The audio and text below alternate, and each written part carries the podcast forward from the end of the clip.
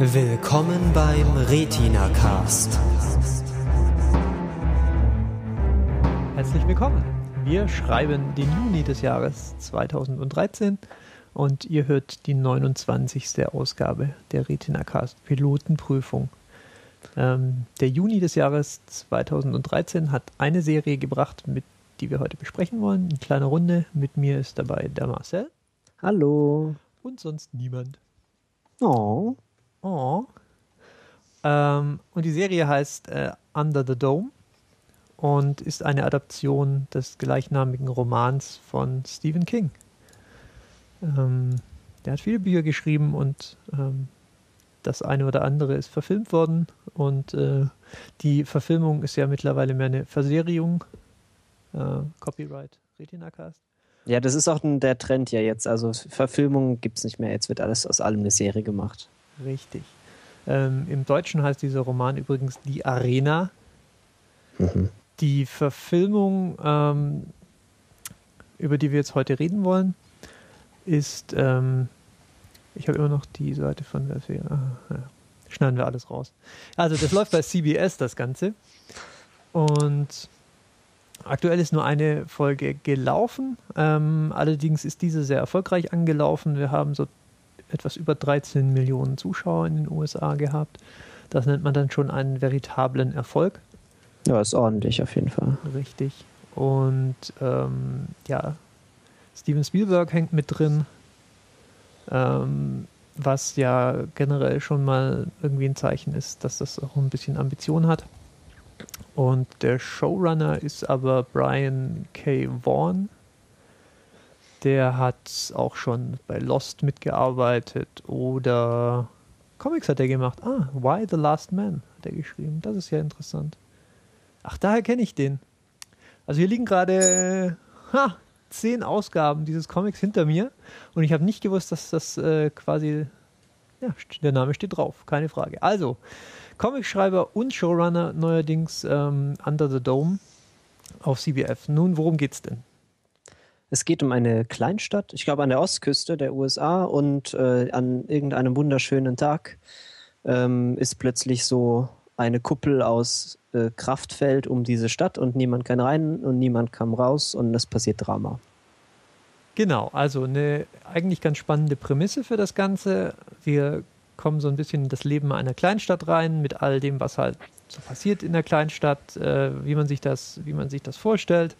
Ähm, wir kriegen so ein bisschen einen Blick hinter die Kulissen, äh, Eheprobleme und das eben so eine Idee davon, dass eben vielleicht doch nicht alles so, äh, so dörflich in Ordnung ist, wie es ähm, auf den ersten Blick den Anschein hat.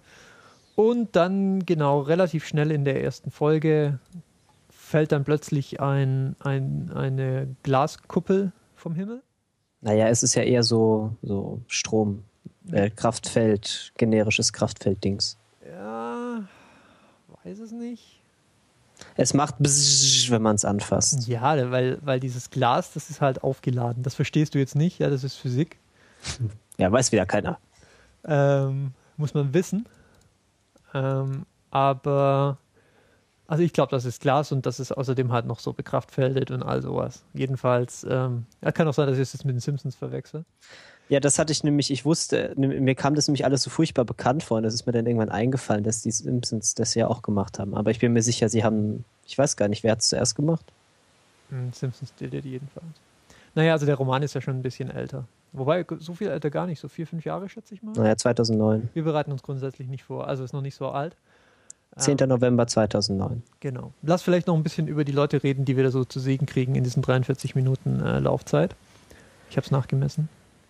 Ähm, nachgemessen? Nicht schlecht. Ja. Es ist keinesfalls so, dass ich gerade die Wikipedia-Seite offen habe und das da lese. Ähm, ja, wir haben einen äh, Ex-Army-Mensch, der, der den Spitznamen Barbie trägt. Genau, der ist so ein bisschen der Archetyp des äh, Lonesome Strangers, ja, der natürlich nur funktioniert, weil er, weil er äh, unheimlich ja, gut aussehend ist und außerdem so ein, so ein bisschen einen rauen Look hat. Ja. Ja, und weil er direkt in den ersten 30 Sekunden irgendwie eine Leiche verbuddelt, das hilft auch meistens einfach. Äh, für das, für das, ja, für das, für das, Interess nee, für das Interessantsein und so ein bisschen lonesome. Okay. Ähm, wir kriegen dann so ein Polizistenpärchen zu sehen, also ein älterer äh, Polizist mit äh, Herzproblemen und seine jüngere Deputy, ähm, Linda Esquivel. Ähm, und wir kriegen zu sehen eine investigative Journalistin des Dorfblatts, ähm, Julia Shumway.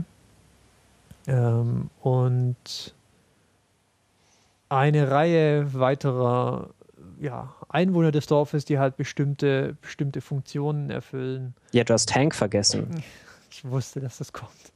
Ja, genau. Wir haben einen, ähm, einen Stadtrats, einen Stadtrat, würde man vielleicht sagen. Der wird gespielt von Hank aus äh, Breaking Bad.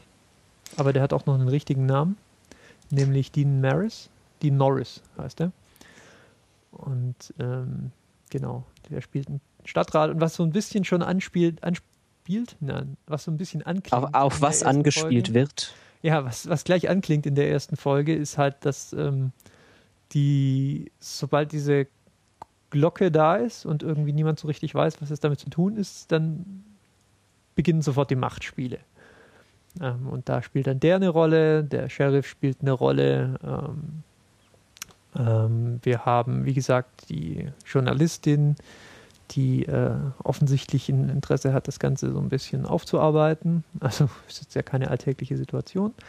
Und wir haben natürlich auch noch unseren äh, Army-Veteran Barbie, den wir noch gar nicht so genau verorten können. Der ist halt, wie gesagt, jetzt in erster Linie der Archetyp äh, Lonesome Stranger.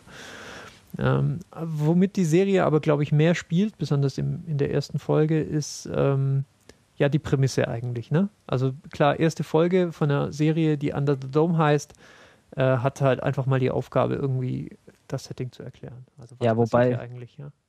Sie prügeln ja schon auch, also sie prügeln einem das ja schon sehr in den Kopf, was jetzt los ist. So. Also man sieht nicht nur irgendwie einmal, wo was gegen diesen Dome fährt und kaputt geht, sondern irgendwie so gefühlte 20 Mal fährt irgendwas dagegen und CGI macht, dass Sachen kaputt gehen, was auch super aussieht. Also ja, das kann man wirklich schon mal sagen. Also das ist wunderschön, wenn LKWs an diesem Dom zerplatzen. Oder wenn Kühe halbiert werden. Ja, es gibt dann gleich, als diese, als diese, äh, als diese Kuppel runterfällt, diesen, diesen äußerst äh, komödiantischen, äh, ja, diese Einstellung einer zweigeteilten Kuh. Ähm, da, ja, da, da, da ergötzt sich die Serie auch ein wenig dran und also für mich funktioniert das ganz gut. Äh, es ist halt unterhaltsam und machen wir uns mal nichts vor. Das, sind, das ist halt auch das, was ich will, wenn ich eine Serie äh, äh, anschaut, die halt äh, Under the Dome heißt. Und das Erste, was ich da halt auch machen würde, wenn das hier passiert, ist, dass ich halt mal Sachen gegen, gegen das Ding werfen wird oder schießen oder fahren oder fliegen oder was auch immer. Ähm, und das setzt dann sozusagen halt die, ja, das Setting und die Stimmung und äh, jetzt wissen wir sozusagen, womit wir es ja eigentlich zu tun haben und jetzt können wir uns auf die nächsten Folgen freuen, äh, indem wir sehen, was den Leuten dann noch so alles passiert in dieser Stadt. Nicht wahr, Marcel? Wir äh, freuen äh, ja, uns naja, auf die nächsten Folgen. Nicht besonders, wenn mich die Leute interessieren würden, würde ich mich halt vielleicht auf die nächste Folge freuen, aber irgendwie also ich weiß nicht, ob das an der Vorlage liegt oder ob das die Dialoge sind oder was genau da los ist, aber irgendwie sind mir nicht nur alle unsympathisch, ich finde sie auch alle insgesamt relativ unglaubwürdig und sie verhalten sich auch irgendwie alle extrem seltsam und sie reden so etwas seltsam miteinander, so, oh, eine dumme Frage. Hm, lass mich Exposition als Antwort geben. Oh, noch eine dumme Frage. Hier ist ein bisschen mehr Exposition. Lass mich einen dummen Spruch bringen. Und dann hört die Szene auf und dann fängt die nächste Szene an. Das ist also schon sehr hab, anstrengend. Ich habe vor äh, einiger Zeit mal das Buch gelesen. Und ähm, weil wir ja den Grundsatz haben, dass wir uns nicht vorbereiten, habe ich es natürlich nicht nochmal gelesen jetzt. Ja, sondern wo ich, ich dahin? jetzt einfach auf, auf Halbwissen und halb eingebildete ähm, Dinge zurück, die, an die ich glaube, mich zu erinnern, die aber höchstwahrscheinlich falsch sind. Und deswegen sage ich jetzt, ähm, dass mir die Charaktere alle relativ bekannt vorkamen. Also ich meine, das, Begu das, das Buch beginnt auch, ähm, glaube ich, sogar gleich mit einer Bettliegeszene und auch die sonstigen Charaktere, angefangen beim Lonesome Stranger, über den einen oder anderen, ähm, sagen wir mal, etwas verstörten Teenager, über Radio-DJs, die kommen mir alle sehr bekannt vor. Ja, da braucht man aber nicht das Buch gelesen haben, oder? Also ich meine, die kommen einem auch bekannt vor, ohne dass man jemals meinst, das Buch gelesen hat. Diese Stereotypen sind. Ja, Ja, also ist mir gar nicht so negativ aufgefallen. Ähm, normal bin ich ja immer so Grumpy Cat hier, aber. Das mache ich heute an. Ja, mach mal. Okay. Ähm, ich fand das eigentlich ganz gut eingeführt alles. Also vielleicht, vielleicht hat mich die Serie einfach so in außerordentlich äh, und außergewöhnlich guter Stimmung oder so ertappt. Aber ich fand das eigentlich alles schön gemacht. Ich fand ich schön, wie sie erst so dieses Dorfleben ein bisschen dargestellt haben und das dann auch gleich wieder so ein bisschen dekonstruiert. Ja, wahrscheinlich wird sie halt von ihrem Mann betrogen.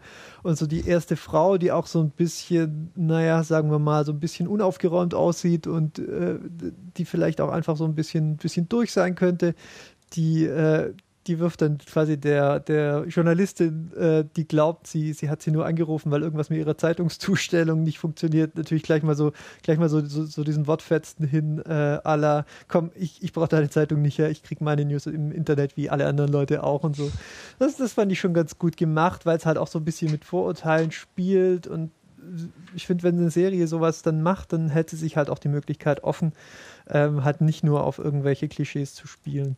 Und ähm, was die restlichen Charaktere angeht, ja, das sind Archetypen, finde ich auch, ähm, aber jetzt nicht, nicht schlimm. Also momentan interessiert mich, obwohl ich, wie gesagt, das Buch gelesen habe, irgendwann mal, ähm, noch, noch viel mehr, was ist jetzt, was, so, die, so diese ganzen Grundfragen, die halt eine interessante Prämisse so mit sich bringen. Ja, was macht diese Kuppel da? Äh, was sind sozusagen die physikalischen Regeln, nach denen diese Kuppel funktioniert. Was, äh, was machen die Dorfbewohner, ähm, um rauszukommen? Versuchen sie überhaupt rauszukommen? Machen sie es sich jetzt nett da? Ähm, bricht die Anarchie aus? Ähm, wer, wer nutzt vielleicht die neue, die veränderte Machtsituation für einen Coup? Was, was für eine Rolle spielt das Militär? Was machen die Leute da draußen? Können sie rein telefonieren? Können sie raus telefonieren? Also all das interessiert mich einfach äh, momentan noch so sehr, dass ähm, mich so die persönlichen Schicksale der, der Figuren, also für mich gar nicht so sehr im Mittelpunkt stehen im Moment. Ja, das würde mich halt alles so rein theoretisch würde mich das ja alles wirklich interessieren. So, ich finde die Prämisse auch wirklich interessant. So, was passiert mit dieser, mit der sozialen Struktur dieser Kleinstadt, wenn die plötzlich abgeschnitten sind? So, wie funktioniert das? Aber so wie sich die Serie bis jetzt präsentiert hat, traue ich ihr halt nicht zu, dass sie das in einer Weise hinbekommt, die mich die mich fesselt oder die, die irgendwie für mich eine Bedeutung hat oder die ich interessant finde. Weil irgendwie so, es ist jetzt schon einfach klar, ja, hier dieser, dieser komische, der Hank halt, der, der wird dann versuchen, die Macht an sich zu reißen und er macht halt noch irgendwas, was komisch ist, so on the side. Irgendwie sein Sohn wird so innerhalb von 30 Sekunden von ich, ich drop out of college zu äh, ich bin voll der Psychokiller und irgendwie, ja, ich weiß auch nicht, finde ich jetzt auch nicht so besonders spannend, weil ich, also ich sehe jetzt irgendwie schon kommen, was da jetzt passiert. Oder vielleicht mhm. bilde ich mir das auch nur so ein. Aber bis jetzt scheint, also war die Serie nicht in der Lage, mich so großartig zu überraschen mit irgendwas.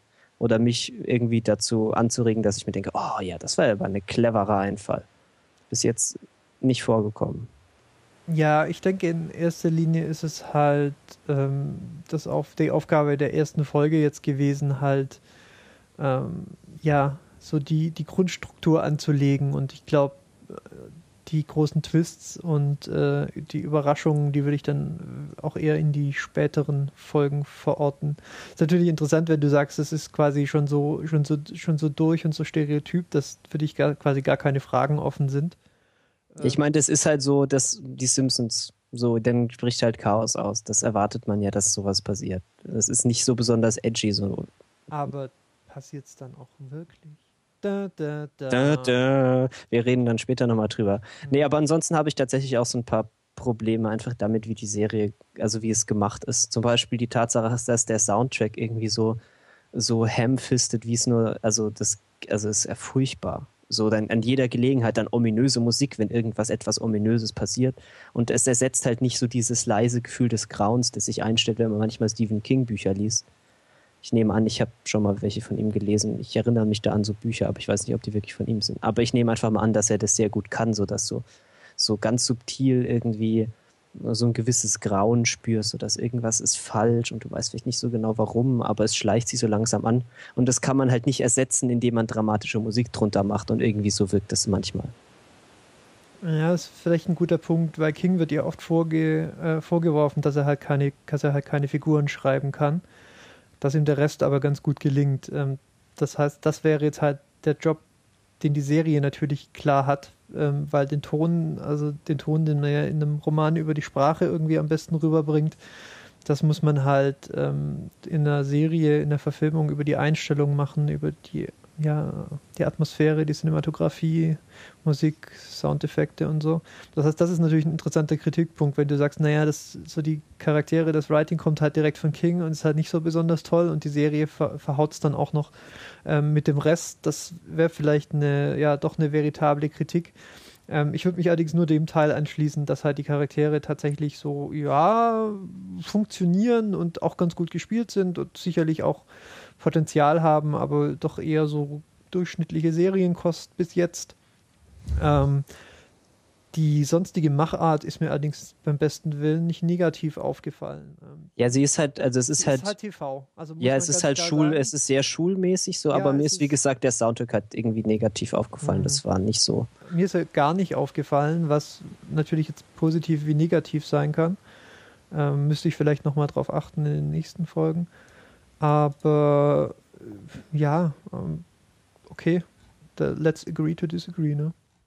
Ja, also ich denke mal, es tut jetzt auch niemandem weh, sich das mal anzugucken. Also es ist sicher, kann man damit Spaß Besonders, haben. wenn halt die Prämisse schon irgendwie interessiert, denke ich. Ja, dann, dann ist wahrscheinlich mit der ersten Folge erstmal jeder bedient, finde ich. Wie gesagt, ja. schöne Einstellung, schön, äh, schön gefilmt. Ähm, Im Sinne jetzt nicht von besonders kunstfertig, aber halt ja, qualitativ. Ja, solide ist, glaube ich, das richtige ab, Wort. Ja, richtig. Ja, also es ist so, also ich würde das halt so einstufen als eine dieser Serien, die man halt so als Unterhaltung mal so gucken kann, die einen jetzt auch nicht besonders anstrengen irgendwie, was man halt mal so wegguckt, so zur Entspannung. Aber ich würde es jetzt wahrscheinlich eher dann nicht weiter gucken, weil es, ja, wie gesagt, ich finde es immer so ein bisschen schade, wenn, wenn man so coole Ideen hat und dann aber irgendwie einfach das mit schlechten Dialogen und langweiligen Charakteren dann doch so ein bisschen wieder in den Sand setzt. Du wirst deine Einstellung vielleicht noch überdenken, denn der, Win äh, der Winter, ja, hätte ich jetzt was gesagt, der Sommer wird ein langer und karger, was, was, die, was die Serien angeht. Ich gucke jetzt erstmal die Sopranos, habe ich beschäftigt. Okay, viel Spaß.